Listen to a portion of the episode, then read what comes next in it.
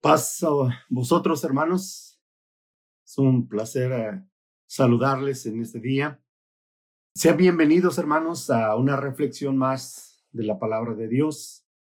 Hoy continuamos con la lectura de la carta de Pablo a los eh, romanos. Y precisamente en esta carta nos dice que Dios ha creado todas las cosas por Él, para Él. A Él sea la gloria por la eternidad. Si es que vamos a iniciar, quiero invitarles a orar a nuestro Dios. Quiero invitarles, hermanos, a presentarnos y a ponernos en sus manos para que esa reflexión, hermanos, llegue a nuestro corazón, llegue, Señor, llegue el Señor a nuestras vidas. Bendito Padre nuestro que estás en el cielo, santificado sea tu nombre Agradecemos, eterno Dios, la vida que tú nos das hasta el día de hoy. Agradecemos, eterno Padre, que en tu infinita bondad nos permitas usar este medio para compartir tu palabra. Lo hacemos, Señor, deseando siempre que tu guianza, que a través de tu espíritu podamos comprender tu palabra, comprender los principios que tienes para nosotros cómo comunicaste, Señor, tus cosas a aquellos hijos tuyos de la antigüedad y cómo quieres que las escuchemos hoy en día. Nos ponemos en tus manos, Señor, esperando que bajo la dirección de tu Espíritu Santo podamos analizar, podamos explorar y traer a nuestro corazón, a nuestra vida, este mensaje de suma importancia. Gracias por todo, nos ponemos en tus manos en el bendito nombre de tu Hijo Jesucristo. Amén. Dios, hermanos, ha creado todas las cosas, dice Pablo a los romanos, que ha creado todo. Todo existe por Él y para Él. Esto nos lleva a una pregunta muy importante. Entonces, Dios existe solo para su propia gloria? Si todo es de Él, por Él y para Él, ¿Dios existe solo para su propia gloria? ¿Existe para sí solo? ¿Es un Dios egocéntrico que todo lo quiere para sí solo? La epístola a los hebreos nos dice lo siguiente, en Hebreos capítulo 2, verso 10, que Dios hizo todo lo que existe para su propia honra y quería compartir su grandeza con muchos hijos. Así que era conveniente perfeccionar a Jesús por medio del sufrimiento, porque Él es quien los lleva a la salvación. Vamos a sentar las bases de nuestro estudio en esta tarde para poder comprender qué quiso Pablo dar a entender con este tema tan interesante a los romanos y qué quiere Dios para nosotros. Entonces, vamos a sentar primeramente las bases. La razón por la cual Dios creó el universo es porque desde la antigüedad, desde la eternidad, para ser más exactos, había planeado una familia para compartir su grandeza. Esa grandeza que hermanos, ah, podemos verla hasta donde alcancemos. Eh, como dijo David, los cielos cuentan la gloria de Dios. Y esa grandeza la, quería compartir con muchos hijos. Quería muchos hijos en su familia. De hecho, el universo fue creado por usted y por mí. Así lo vemos desde el principio. Dios, hermanos, ah, puso a Adán como mayordomo como su administrador, como heredero de todo eh, lo que él creó y como sus descendientes se nos confiere también el ser mayordomos de la creación y también ser herederos, aunque como Adán hemos fallado. Sin embargo, hermanos, a través del postrer Adán, o sea, Cristo, al final de todo, seremos herederos de lo que Dios ha creado Pablo nos vuelve a decir allá en Romanos capítulo 8, dice que el Espíritu mismo le asegura a nuestro espíritu que somos hijos de Dios. Y si somos hijos, somos herederos, herederos de Dios y coherederos con Cristo. Pues si somos ahora personas que sufrimos con Él, también tendremos parte con Él en su gloria. Lo primero que necesitamos ver aquí es el tono que emplea Pablo es muy familiar. Se enfoca hacia la familia. Pero pudiéramos preguntarnos quién es esa familia. Cuando mencionamos a Abraham, la mente la relaciona con los judíos, con los israelitas o los hebreos, como los únicos familiares de él. Pero esto, hermanos, no es verdad. Quien cree así automáticamente se descalifica, se hace nada y evidencia que no, se, que no conoce el plan de Dios. No puede haber dos pueblos, hermanos, no puede haber dos familias. Es cierto que el Señor le había dicho a Abraham, deja tu patria, deja tus parientes, y la familia de tu padre, y vete a la tierra que yo te mostraré. Haré de ti una gran nación, te bendeciré y te haré famoso, y serás una bendición para todos. Bendeciré a quienes te bendigan y maldeciré a quienes te traten con desprecio. Y todas las familias de la tierra serán bendecidas por medio de ti. Le dijo, haré de ti una gran nación y serás bendición y todas las familias de la tierra serán benditas por medio de ti. Lo que implica que Dios proyecte en Abraham nuevamente su plan de tener una familia para la eternidad. Pero la pregunta es, ¿cumplió realmente la descendencia física de, de Abraham en la carne, diríamos, con esta promesa de ser bendición? Hablando Dios con Abraham acerca de su descendencia, miren, el Señor le dice que la va a engrandecer como las estrellas del cielo. Pero serían del hijo de la promesa, el hijo de la fe, y no se refiere solo a sus descendientes, los israelitas. Si fueran los hijos en la carne los herederos de la promesa, serían los descendientes de Ismael como dice eh, Pablo a los Gálatas, pero hermanos, ustedes al igual que Isaac son hijos de la promesa. Y si ustedes pertenecen a Cristo, son, los son la descendencia de Abraham y herederos según la promesa. Entonces, ¿quién es esa familia con la que Dios quiere compartir todo lo creado? ¿A quién le hace la promesa realmente de heredar todas las cosas? Hay una lectura en Romanos capítulo 9, del verso 23 al 27, que dice eh, que Dios lo hace para que las riquezas de su gloria brillen con mucho más intensidad sobre aquellos a quienes les tiene misericordia, los que preparó de antemano para su gloria. Y dice Pablo, y nosotros estamos entre los que él eligió, ya sea del grupo de los judíos o de los gentiles.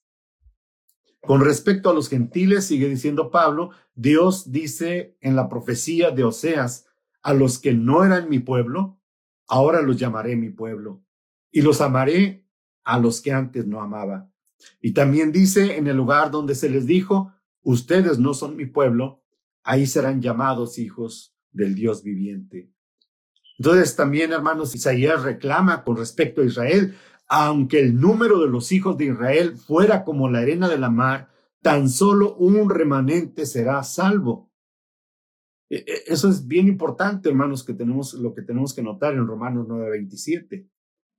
Aunque los hijos de Israel fueran como la arena del mar, tan solo un remanente será salvo.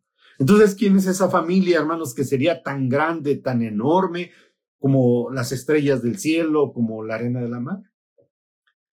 Bueno, a través de las promesas que Dios hace, se ve la gran diferencia entre la familia en la carne y la familia que es de la fe. Primero, vamos a ver las promesas de Dios a los descendientes según la carne. Génesis 15, 18 nos dice que en aquel día el Señor hizo un pacto con Abraham y le dijo, a tus descendientes les daré esta tierra, desde el río de Egipto hasta el gran río Éufrates.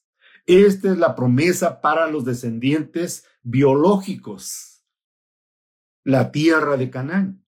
Pero a su descendencia por la fe, ¿qué le promete Dios? Según eh, eh, Romanos 4:13 dice, en efecto, no fue mediante la ley como Abraham y su descendencia recibieron la promesa de que él sería heredero del mundo, sino mediante la fe, la cual se le tomó en cuenta como justicia. Entonces hay dos promesas diferentes que nos aclaran quién es esa familia que va a heredar las cosas que Dios ha creado, aquella familia que es de la fe. Para los descendientes en la carne es la tierra de Canaán. Para los descendientes por la fe es todo el mundo. Sin embargo, hermanos, la gracia de Dios no desecha a los israelitas, sino como leímos, solo un remanente sería, sería salvo.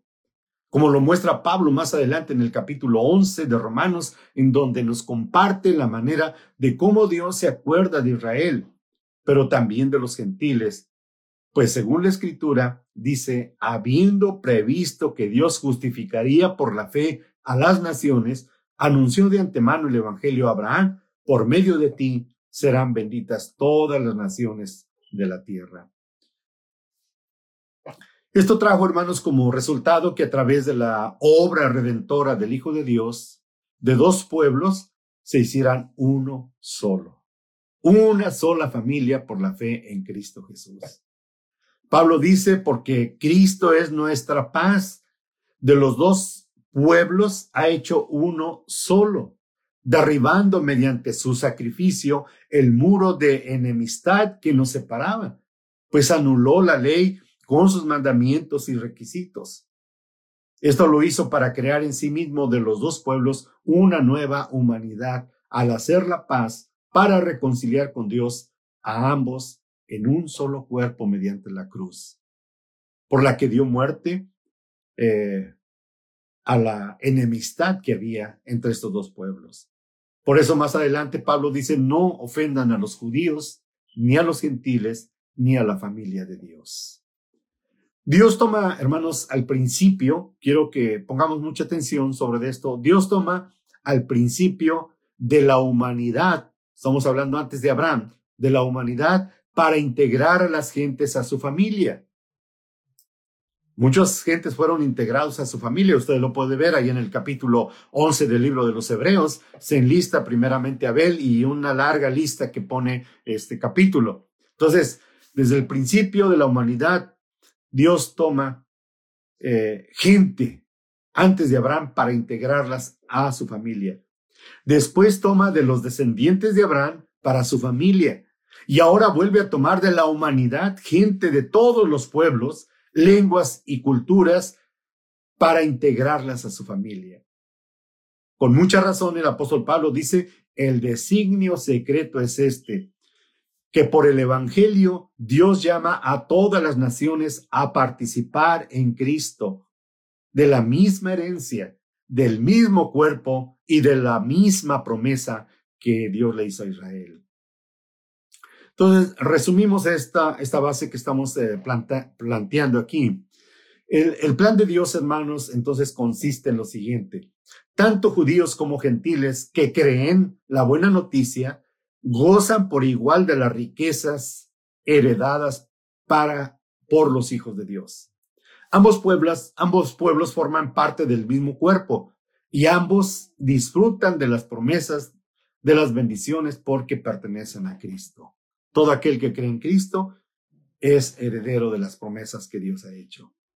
Si no fuera así, hermanos, hacemos a Jesús mentiroso, porque Cristo dijo que Él es el camino, la verdad y la vida y que nadie llega al Padre si no es por Él. Ah, a grandes rasgos hemos puesto, hermano, las bases de nuestra exposición de esta tarde, así que continuamos con nuestra reflexión sobre la carta a los romanos. En las ah, predicaciones pasadas, hermanos, hemos estado viendo sobre la circuncisión y la justificación por la fe. Y sin desviarnos del argumento de Pablo sobre la justificación por la fe, hoy vamos a considerar otro aspecto que demuestra que la justificación es por fe y que es el único camino por el cual somos aceptos por Dios. Dejamos entonces, por un lado, la contraposición entre la fe y la circuncisión en relación de la justificación. Repito, vamos a dejar por un lado lo que escuchamos hace ocho días, la contraposición entre la fe y la circuncisión en relación de la justificación. Ahora nos toca ver la contraposición entre la fe y la ley, ya no la circuncisión, solamente entre la fe y la ley, ya no la circuncisión, sino la fe y la ley en relación de la promesa que Dios hace a Abraham, porque aquí vamos a hablar de una promesa. Entonces, vimos circuncisión y fe, ahora veremos ley y fe, dos cosas eh, están relacionadas, pero son diferentes temas. Entonces, hermanos, nuestra lectura está basada en el capítulo 4 de Romanos del verso 13 al verso 25. La promesa, hermanos, de heredar el mundo, como vimos en nuestro contexto, es un regalo de la gracia de Dios que se logra por la fe, sin obligación de la observancia de alguna ley, de algún reglamento o alguna obra personal. Quiero aclarar, no estamos hablando del carácter de la ley moral. Entonces quiero compartir con ustedes en esta tarde cinco aspectos sobre la fe en base a la lectura que nos corresponde hoy de Romanos capítulo 4, verso 13 al verso 25.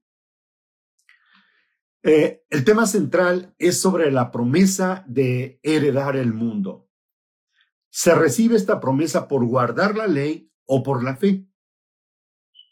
Si es por la ley, entonces la promesa no es de heredar todo el mundo, es solamente heredar la tierra de Canaán. Pablo sigue compartiendo, hermanos, su argumento para fortalecer que la fe es el fundamento para recibir lo que Dios ha prometido. Y esto queda evidenciado porque nos da la seguridad, nos comparte esa seguridad Pablo en lo que ha creído y su deseo es hacer hacernos comprender, hermanos, y fue su deseo de hacer comprender a los hermanos en Roma cuál es la manera eficaz de recibir las promesas de Dios. Entonces, lo primero que vamos a ver es la promesa mediante la fe. Y dice así los versos 13 al 14 de nuestra lectura. En efecto, no fue mediante la ley como Abraham y su descendencia recibieron la promesa, de que él sería heredero del mundo. La palabra griega es cosmos, sino mediante la fe, la cual se le tomó en cuenta como justicia. Porque si los que viven por la ley fueran herederos, entonces la fe no tendría ya ningún valor y la promesa no serviría de nada. Creo que es bastante claro, eh, Pablo, bien explícito, pero veamos primero, Dios hizo una promesa a Abraham. Recordemos primero que la tierra de Canaán nunca fue propiedad de Abraham, pues siempre habitó en cabañas, inclusive tuvo que comprar la cueva de Macpela al oriente de Mambre, que está allá en Hebrón, en la tierra de Canaán, y pagó, según nos dice la Biblia, 405 ciclos de plata para sepultar a Sara, su mujer. Ahora recibe la promesa de que él y su familia serían herederos del mundo. Recordemos que Dios hizo todo lo que existe para su propia honra, porque quería compartir su grandeza con muchos hijos. Esta es la promesa que Dios le hace a Abraham. Pero esta promesa Dios no la hace por la obediencia a alguna ley, algún reglamento o a alguna obra personal que haya realizado Abraham. Más bien en la base que de la fe o en la base de la fe que mostró Abraham. Esto es lo que está tomando en cuenta Dios, la fe que mostró Abraham, lo cual, hermanos, le fue tomado como un acto justo. No hubo alguna condición, algún esfuerzo humano, solo por la fe que Abraham mostró a Dios. Así, hermanos, sus descendientes, si viven por fe, serán herederos de la promesa, no de un pedazo de tierra, sino de todo el mundo. Pero solo por fe, de otra manera, no tiene ningún valor la promesa. absolutamente. Lo que quiere Pablo que comprendamos es que si solo Dios bendice a los que son lo suficientemente buenos, repito, lo que quiere Pablo que comprendamos es que si solo Dios bendice a los que son lo suficientemente buenos, de entender que la promesa a los creyentes carece de todo valor y que es por demás la fe. Simplemente hay que ser demasiado buenos. Ese fue siempre el criterio de los judíos. Quiero ah, decir que lo que Dios promete, que lo que Dios da, no es por algún mérito alguno, por alguna gran proeza que hayamos hecho. Lo que Dios hace en favor de nosotros es por la fe. Abraham es ejemplo de recibir la promesa sin obedecer alguna ley. Aún así, hermanos, si se insiste en que Dios bendice solo a los que son suficientemente buenos, se debe entender que la promesa de Dios por la fe carece de valor y que al fin de cuentas no importa tener la fe.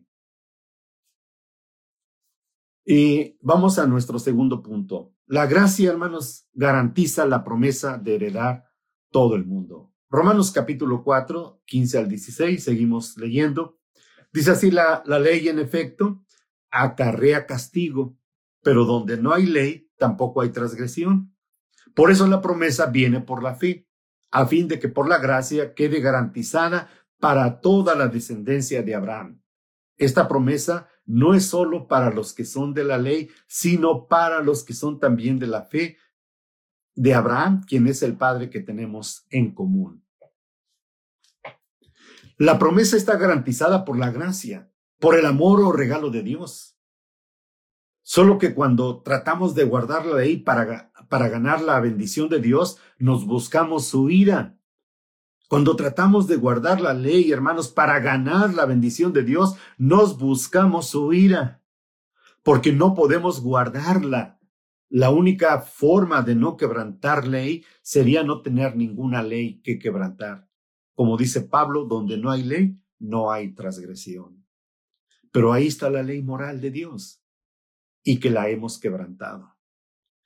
En otras palabras, hermanos, ah, si recibir la promesa dependiera de la obediencia de la ley, nunca la recibiríamos porque los propósitos de la carne son enemistad contra Dios porque no se sujeta a la ley de Dios ni tampoco puede. Ahora, si se tiene fe, no solo se recibe la promesa, sino que está garantizada por la gracia de Dios, como hemos leído. Es por el amor de Dios que nos garantiza la promesa. La fe en Dios, la fe en Dios y su gracia validan la promesa. Repito, la fe en Dios y su gracia validan la promesa de heredar todo el mundo. Si fuera por la obediencia a alguna ley, no recibiríamos la promesa porque no somos cumplidores de la ley. Por otro, por otro lado, hermanos, ah, en Génesis se menciona en varias ocasiones que Abraham sería una bendición para todo el mundo. Al respecto, se suele pensar en sus descendientes biológicos y en la tierra que Dios les prometió, la tierra de Canaán. Por esto los israelitas, hermanos, tienen como lo máximo ser descendientes de Abraham. Y por este hecho, según ellos, es suficiente para recibir la promesa. Así que las ah, bendiciones de Dios se obtienen por fe, gratuitamente, y estamos seguros de recibirlas. Guardamos, guardemos o no guardemos la ley de las obras. Si tenemos una fe como la de Abraham, recibiremos la promesa porque Abraham es nuestro padre y modelo de la fe. Pablo también es claro que los dos grupos no pueden recibir la promesa, pues no solo, ah, o más bien que los dos grupos pueden recibir la, promesa, pues ah, no es solo para los que son de la ley, sino para los que son también de la fe. Porque hubo quienes guardaron la ley, pero la guardaron por fe, otros no mezclaron fe. Y esos que guardaron la ley y mezclaron fe, para ellos también es la promesa. Pablo tiene en su mente a ambos grupos, solo que el ingrediente esencial para ambos es la fe. Nuestro tercer punto es fe que trasciende la desesperanza. En el verso 17 de Romanos capítulo 4 dice, delante de Dios, tal como está escrito, te he confirmado como padre de muchas naciones. Así que Abraham creyó en el Dios que da vida a los muertos y que llama las cosas que no son como si existieran. Desde Génesis, hermanos, encontramos cómo Dios declara a Abraham padre de las naciones. Ah, y cómo Dios crea en Abraham una familia nuevamente. Lo pone como el tronco común de muchos pueblos, aún sin tener descendencia. Y es ahí donde Pablo está describiendo desde otra perspectiva el milagro que Dios llevó a cabo al dar hijos a Abraham y a Sara. Es el Dios que habla del futuro con tanta seguridad como si ya hubiesen, se hubiesen realizado las cosas. Dios le dijo, vas a ser padre de muchas gentes. Pero recordemos la historia de Abraham. De hecho, hoy en la escuela sabática tuvimos eh, esa lección que nos hablaba de este caso familiar de Abraham y Sara. El verso 18 del capítulo 4 dice así, contra toda esperanza, Abraham creyó y esperó, y de ese modo llegó a ser padre de muchas naciones, tal como se le había dicho, así de numerosa será tu descendencia. Dios no le prometió grandezas humanas a Abraham, sino eternas, y contra toda esperanza creyó en Dios, aun cuando aquello, hermanos, parecía imposible. Abraham esperó en él y se hizo realidad de ser padre de muchas gentes. Llegó a ser nuestro padre en la fe. Esto anticipa, hermanos, escatológicamente la visión de Juan de Patmos. Usted puede leer en Apocalipsis 7, verso 9, cuando dice, después, después de esto vi una enorme multitud de todo pueblo y toda nación, tribu y lengua, que eran tan numerosa que nadie podía contar. Estaban de pie delante del trono y delante del cordero, vestían túnicas y tenían en sus manos ramas de palmeras. Es el cumplimiento pleno de la exponencialidad y multicultural promesa ah, de Dios hecha a Abraham. Es una forma exponencial como la presenta este, Juan aquí en Apocalipsis 7 y multicultural. Muchos pueblos por la fe como descendencia de Abraham. El verso 19 nos dice, su fe no flaqueó, aunque reconocía que su cuerpo estaba como muerto, pues ya tenía unos 100 años y que también estaba muerta la matriz de Sara. O sea, estaba consciente de las circunstancias. Abraham estaba consciente que no podía, no tenía esperanza alguna para ser descendencia y sabiendo sus limitantes, hermanos, como ser humanos, pues estaba viejo y sobre todo sabía que Sara, su esposa, estaba estéril Abraham no ignoró la realidad, estuvo consciente en todo momento de su realidad humana.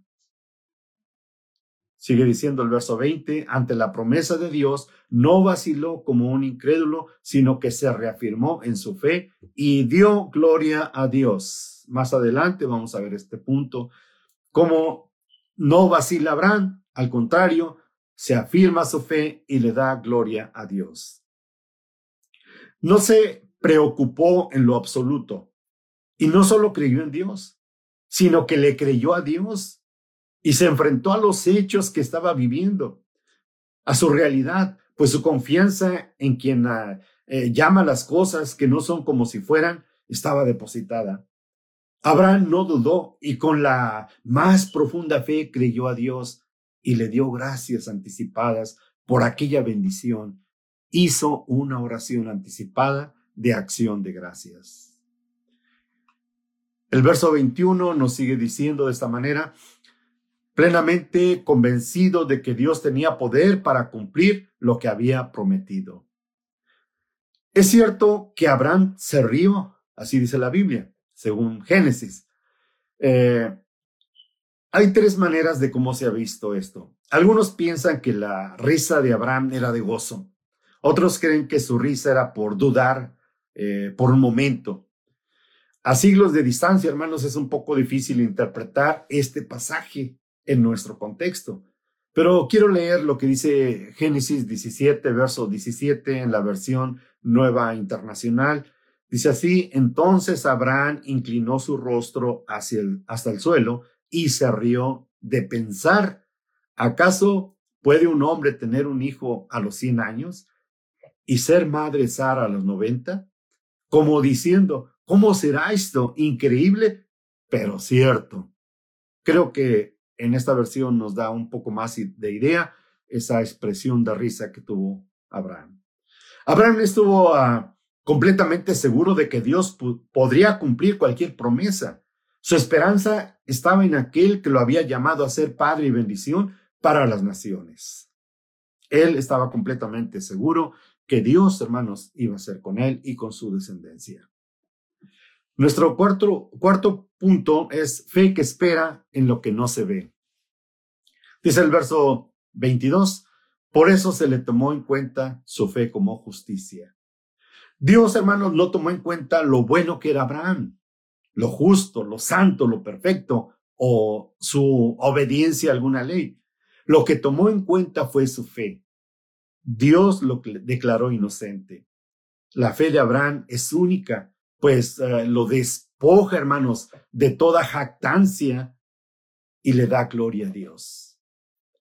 Y aunque su llamado fue de excelencia, Abraham no era una persona excepcional, era una persona común y corriente, pero que escuchó la voz de Dios para salir de Ur de los Caldeos, para venir a ser por la fe el padre de muchedumbres. Su fe fue contada como justicia. Verso 23 al 24 nos dice, y esto de que se le tomó en cuenta, no se escribió solo para Abraham, sino también para nosotros. Dios tomará en cuenta nuestra fe como justicia, pues creemos en aquel que levantó de entre los muertos a Jesús nuestro Señor. Esto, hermanos, se vuelve más interesante todavía para nosotros. El ser aceptado y aprobado por fe no era solo para Abraham, él fue el modelo de la fe y del cómo Dios ah, nos toma en cuenta y nos da también su promesa. Las cosas que antes fueron escritas, recuerda lo que dice el mismo Pablo, han sido para nuestra enseñanza. Entonces, Abraham es el modelo de nuestra fe. También esto, hermanos, nos beneficia a nosotros al asegurarnos que Dios nos ha de aceptar bajo las mismas condiciones en que aceptó Abraham. Esto es, si creemos las promesas del Padre, quien levantó a Jesús, nuestro Señor, de entre los muertos. Ahora viene nuestra confianza, ya no como la confianza de Abraham de haber eh, aceptado, creído eh, eh, y confiado de que Dios, aún muerta la, a la matriz de Sara, Dios iba a dar vida. Ahora nuestra fe es si creemos en las promesas del Padre, quien levantó a Jesús, nuestro Señor, de entre los muertos.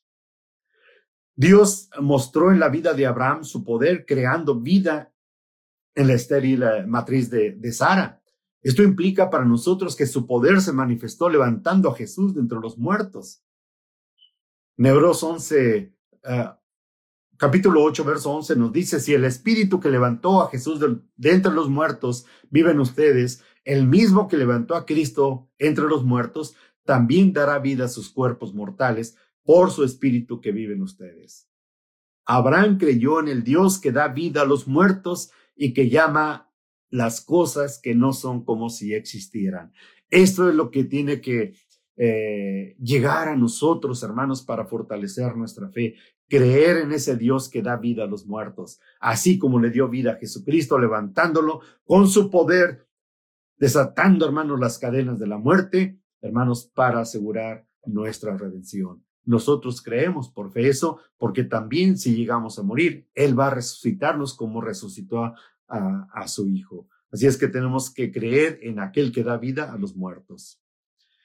El verso 25 dice así, Él fue entregado a la muerte por nuestros pecados, hablando de Jesucristo, y resucitó para nuestra justificación.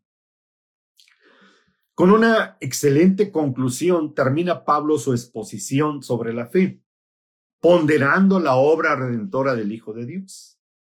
Aunque fue entregado a la muerte por nuestros pecados, Dios con su poder lo levantó de los muertos para lograr gratuitamente nuestra justificación y así presentarnos al Padre, llenarnos de sus bendiciones y darnos la promesa de heredar el mundo.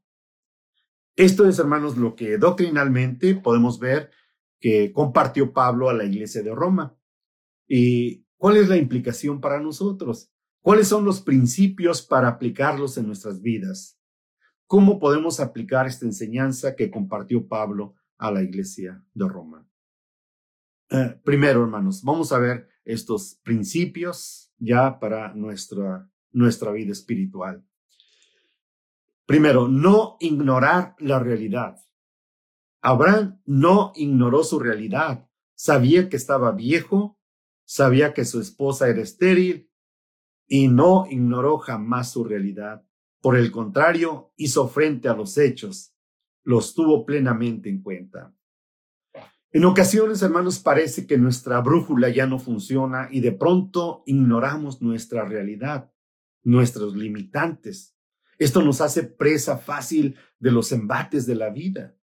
Debemos estar conscientes de lo que en esta vida pasaremos, como dijo Jesús, van a tener aflicciones, pero confíen, yo he vencido al mundo. El llamado que Dios tiene para nosotros, que nos ha hecho, hermanos, a ser parte de la familia de Abraham, tiene una condición. No se admite la renuncia en el proyecto eterno de Dios de que seamos bendición para la humanidad. Ya hemos sido llamados, Dios no admite esa renuncia en ese proyecto. Cristo dijo que, que ninguno que pone la mano en el arado y se vuelve atrás es apto para el reino de Dios. No es posible eso. Entonces, no debemos de ignorar nuestra realidad, pero sí debemos de pensar que hay otra realidad que es Dios y debemos de depositar nuestra fe, nuestra confianza, hermanos, y estar seguro que nada ni nadie nos va a apartar del amor de Dios que es en Cristo Jesús. El segundo principio, hermanos, no nos confiemos eh, no nos confiemos de que por el hecho de pertenecer a cierto grupo religioso, como familia de Dios, como iglesia de Dios, y por eso vamos a recibir la promesa. Esta ha sido la creencia del pueblo judío, que por el solo hecho de ser descendientes biológicos de Abraham, tienen aseguradas las promesas de Dios. Pero esto no es así, hermanos. Abraham después de la muerte de Sara se casó y tuvo más hijos pero eso no indica que son hijos de la promesa. Tuvo seis hijos y los envió al oriente, dice Génesis capítulo 25, pero no están mencionados en un pacto de la promesa. Por el contrario, hermanos, todos aquellos que son de la fe están dentro de ese pacto que Dios ha hecho y dentro de esa promesa. Romanos 9:7 nos dice ser descendientes biológicos de Abraham no los hace verdaderos hijos de Abraham. Esto lo, lo declara Pablo. Ser descendientes biológicos de Abraham no los hace verdaderamente hijos de Abraham. En palabras para nosotros, hermanos, nos diría Pablo, el pertenecer a un grupo religioso no te hace ser hijo de Dios. Lo que te hace ser hijo de Dios es tu fe realmente en Él. No una fe emocional, no una fe simple, intelectual, más bien una fe que sea asunto totalmente del corazón.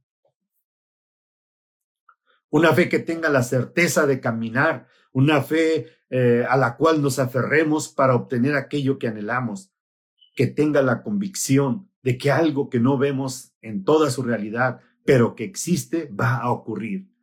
No una fe de templo, más bien una fe de temple. El tercer principio, hermanos, que tenemos que ver para aplicar en nuestras vidas. Dios no bendice solo a los que son muy buenos.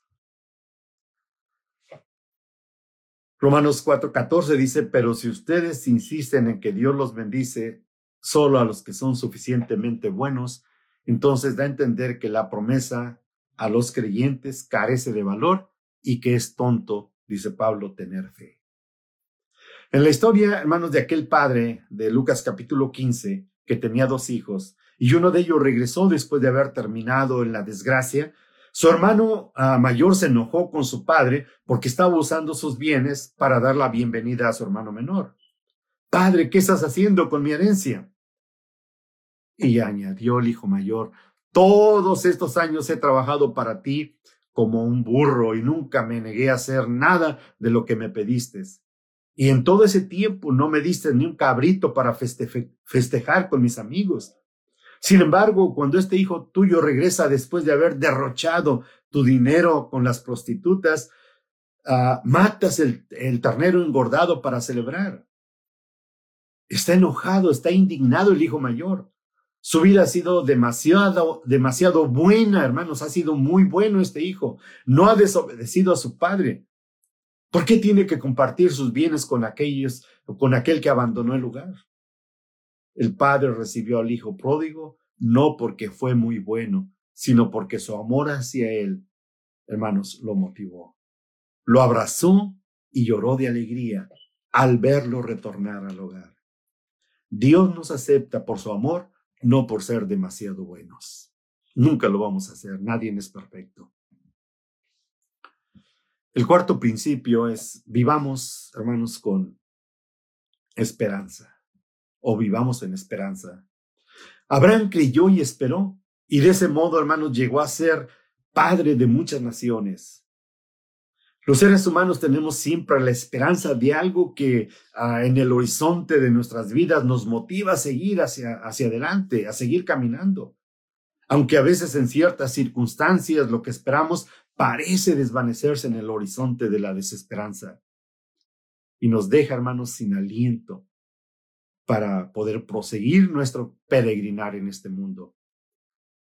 Pero en esa espera, hermanos, de lo porvenir, hay ocasiones que las circunstancias que pasan en nuestra vida, ah, por el vernos envueltos en las cosas que perecen, por estar conformados a este mundo, por nuestros errores, hermanos, es que la desesperanza viene a socavar nuestra fe, socava la certeza de lo que deseamos que se cristalice. Y al final de todo, hermanos, se diluye. Todo se diluye en el infinito de nuestro universo, se queda en la nada. Como consecuencia, hermanos, al perder la fe y la esperanza, se extingue el amor y sin amor, hermanos, viene el colapso de lo esperado, porque sin amor no hay Dios. Dios es amor. La esperanza debe de ser, hermanos, el aliento que nos sostiene en medio de la tempestad. La esperanza es el ancla, el ancla del alma, como el ancla mantiene firme el barco, así nos sostiene ante los embates de la vida, según eh, el libro de los Hebreos. Un cristiano sin esperanza vive una vida sin sentido. Por tal razón, Pablo nos motiva a que debemos regocijarnos en la esperanza de alcanzar la gloria de Dios. Mantengámonos firmes sin dudar en la esperanza de la fe que profesamos, porque Dios cumplirá la promesa que nos ha hecho como peregrinos, hermanos, de esta vida, somos seres de esperanza. Y como seres de esperanza debemos apropiarnos de lo que esperamos. Un quinto principio que quiero compartir es andemos o caminemos en fe. Esto implica tener la misma fe de Abraham. El llamado de Abraham, hermanos, es de excelencia y es único en todo el Antiguo Testamento. Su salida de Ur de los Caldeos es el principio de uno de los hechos más gloriosos en la historia de los hijos de Dios y que viene a ser, hermanos, la continuación del proyecto eterno de Dios para la humanidad y, este proyecto que había quedado pendiente allá en el Edén. Ese llamado, hermanos, que Dios le hace para continuar su proyecto requería de una fe que sobrepasará todo. Estamos hablando de una fe que sobrepasa, que trasciende todo. Abraham, hermanos, no solamente tuvo fe, pagó el precio de su fe. Cuando Dios lo llama para ser padre de muchas gentes, el precio que pagó tuvo implicaciones mayores que el arraigo, que la nostalgia que pudiera sentir por dejar todo atrás. Tuvo que renunciar, hermanos, a la certeza del pasado y afrontar la incertidumbre del futuro.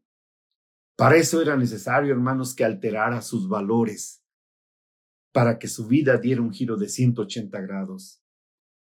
Esto no era un paseo por la Mesopotamia o unas vacaciones por el río Éufrates. Esta es la fe de Abraham y esa debe ser la nuestra.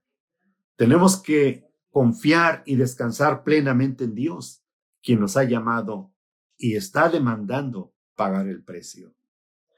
Nuestra vida, hermanos, debe de cambiar de dirección y nuestras prioridades, nuestros planes son afectados, es cierto, ahora por el llamado divino, porque implica una fe plena en medio de nuestro peregrinar, en donde Dios nos va sosteniendo y nos va aceptando no por nuestras acciones, no por nuestras obras, más bien por su infinita misericordia, por ese amor tan grande que manifestó al enviar a su Hijo Jesucristo aquí a la tierra. Es cierto que Abraham, hermanos, no sabía hacia dónde lo dirigía Dios, pero sí sabía Abraham para qué lo había llamado. Esto quiero recalcarlo porque es muy importante. Abraham no sabía hacia dónde lo dirigía Dios, pero sí sabía para qué lo había llamado. Usted lo puede leer en Génesis capítulo 12, verso 2. Haré de ti una nación grande. Fíjese bien lo primero que le dice. Te bendeciré, te haré famoso y serás una bendición. Lo que no sabía Abraham era cómo lo haría, en dónde lo haría y cuándo lo haría. Es lo mismo con nosotros. Dios nos ha llamado a ser bendición. Dios le dijo, deja tus parientes. Dios nos dije, Dios nos dice, deja tu comodidad, tu conformidad, tu apatía y sé bendición. No sabemos, hermanos, cómo lo hará el Señor, en dónde lo hará y cuándo lo hará. Simplemente estemos dispuestos, hermanos, como Abraham, a escuchar ese llamado y a continuar confiando en Él. ¿Estamos dispuestos, hermanos, y disponibles para pagar el precio del llamado que Dios nos ha hecho? Y no conformarnos a este siglo, sino salir de nuestra seguridad y comodidad para emprender el éxodo con todos sus riesgos y desafíos y realizar la misión de nuestra vida. Tenemos que atender, hermanos, el llamado del Señor de salir de lo común, de lo ordinario, de las costumbres del mundo. Pero nuestra fe debe de ser fortalecida a la manera de Dios, no a nuestra manera. A veces buscamos ciertas cosas para fortalecer nuestra fe. Voy a ir a la iglesia, voy a cantar, voy a orar para fortalecer mi fe. Dejemos que Dios sea quien, hermanos, use sus medios para fortalecer nuestra fe, como lo hizo con Abraham. Estamos, hermanos, eh, dispuestos para servir, estamos disponibles para eh, demostrar, hermanos, esa fe que tenemos en Dios. La fe, hermanos, para esperar las promesas de heredar el mundo, como se lo prometió Abraham, debe de ser una fe sólida, no circunstancial, no momentánea y no emocional.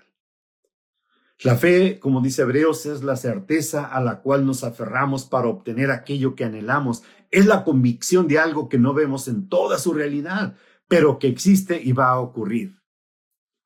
Este es el clímax de la fe, cuando todo aparentemente está perdido, cuando todo aparentemente está adverso. Hemos tenido un año bastante crítico, pero nuestra fe debe estar en Dios. Y sabemos, hermanos, que las puertas del cielo se abren para cristalizar esa fe. La gracia divina en nuestra vida es derramada para fortalecernos. No son nuestras acciones, es el amor de Dios. La fe no es desconocer el camino y su final. Fe es andar en el camino con certeza y esperar al final de todo las realidades que no vemos. En este caso, la promesa que Dios nos ha hecho. Recuerde, sin fe es imposible agradar a Dios. Quiero compartir con ustedes el último principio, ser agradecidos con Dios. Leímos en Romanos capítulo 4, 19 que su fe no flaqueó. La fe de Abraham, aunque reconocía que su cuerpo estaba como muerto, pues ya tenía unos 100 años y que y también estaba muerta la matriz de Sara. Pero ante la promesa de Dios no vaciló como un incrédulo, sino que reafirmó su fe y dio gloria a Dios. Entonces, en este último principio que quiero compartir es, debemos de ser agradecidos con Dios. Abraham no se preocupó en lo absoluto y no solo creyó en Dios, sino que le creyó a Dios y se enfrentó a los hechos, puesta la confianza en quien llama las cosas que no son como si fueran. La ingratitud, hermanos, dentro de los hijos de Dios emerge, surge de una calidad de vida espiritual mala totalmente. La Biblia dice en Lucas capítulo 6, 45, el que es bueno de la bondad que atesora en el corazón. Entonces, de la calidad de nuestra vida va a ser la gratitud que tengamos hacia Dios. Uno de los valores cristianos es el ser agradecidos. Seamos agradecidos, démosle las gracias y la honra y la gloria a Dios que en su infinito amor, hermano, nos hace participantes de su familia, participantes de sus promesas.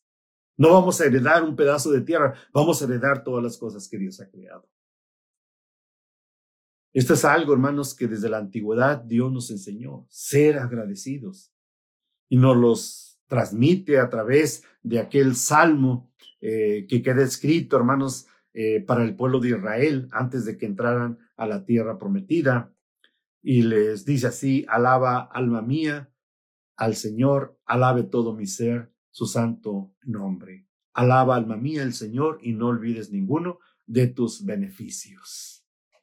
Todo mi ser alabe, todo mi ser le dé honra y gloria a Dios por todos sus beneficios. Es más, por la grande, hermanos, promesa de que Él, hermanos, creó el universo para compartirlo. No lo creó solo para su propia gloria, sino para compartir su gloria con toda su familia.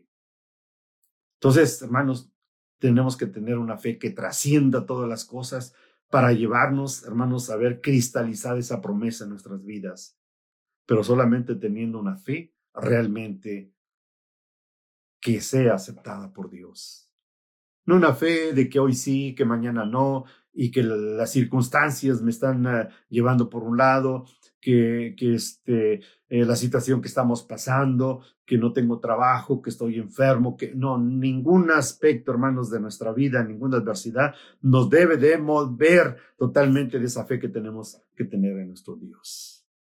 Así la tuvo Abraham. Recuerde que el clímax de la fe de Abraham fue, hermanos, evidenciada cuando Dios le dijo, sacrifícame a tu hijo. Hasta esos límites, hermanos, tenemos que mostrar nuestra fe, hasta las últimas consecuencias. Concluyo, hermanos, de esta manera, no ignoremos la realidad, nuestra realidad. Tenemos nuestras limitantes, tenemos problemas, tenemos desafíos, tenemos adversidades, tenemos muchas cosas, nuestros propios errores. No cumplimos realmente con la voluntad de Dios. Pero, hermanos, confiemos en Dios, en su amor y en su misericordia. No nos confiemos, hermanos, por el hecho de decir soy de la iglesia de Dios y eso es todo. No. Hermanos, tenemos que demostrar realmente que somos hijos de Dios. Dios no quiere una organización, Dios no quiere una iglesia, Dios quiere una familia que viva con Él para la eternidad. Ese es su plan eterno. Dios, hermanos, no bendice solo a, los que son muy buenos, hermanos, porque ninguno es bueno, solamente Dios que está en el cielo. Y estamos de pie gracias a su infinita misericordia y a su bondad. Vivamos en esperanza, vivamos en espera de aquellas cosas, hermanos, que la palabra de Dios nos muestra. Tengamos la certeza de que un día se van a cumplir. Andemos en fe Fortalezcamos, Señor, nuestra, eh, nuestra confianza en el Señor, fortalezcamos nuestra fe en Dios. Y por último, seamos agradecidos con Dios. Agradezcamos, hermanos, desde el momento en que Dios nos permite ver la luz del día, seamos agradecidos. Al terminar, seamos agradecidos por lo que Dios nos ha dado. De esa manera, hermanos, en medio de adversidades, obstáculos y desafíos, podremos emprender el éxodo la salida de nuestra comodidad, de nuestra conformidad, de nuestra apatía, para hacer realidad nuestro llamado, siempre con la fe puesta en Dios y su promesa. Nunca dejemos de creer, nunca dejemos de esperar, nunca dejemos de amar. Aún en los momentos más críticos y coyunturales de nuestra vida, si sembramos en fe y regamos en esperanza, vamos a cosechar en amor, en amor la promesa que Dios nos ha hecho de heredar el mundo. Dios les bendiga, hermanos, y esperamos que en estos días que ya iniciamos este ciclo de nuestro calendario, Dios sea con nosotros, nos, fortalezca en medio de las adversidades y podamos un día eh, decir como Pablo, he terminado mi carrera, he peleado la buena batalla, porque Dios me ha sostenido. Solamente me espera la promesa que el Señor me ha hecho. Dios les bendiga, hermanos, pasa a ustedes.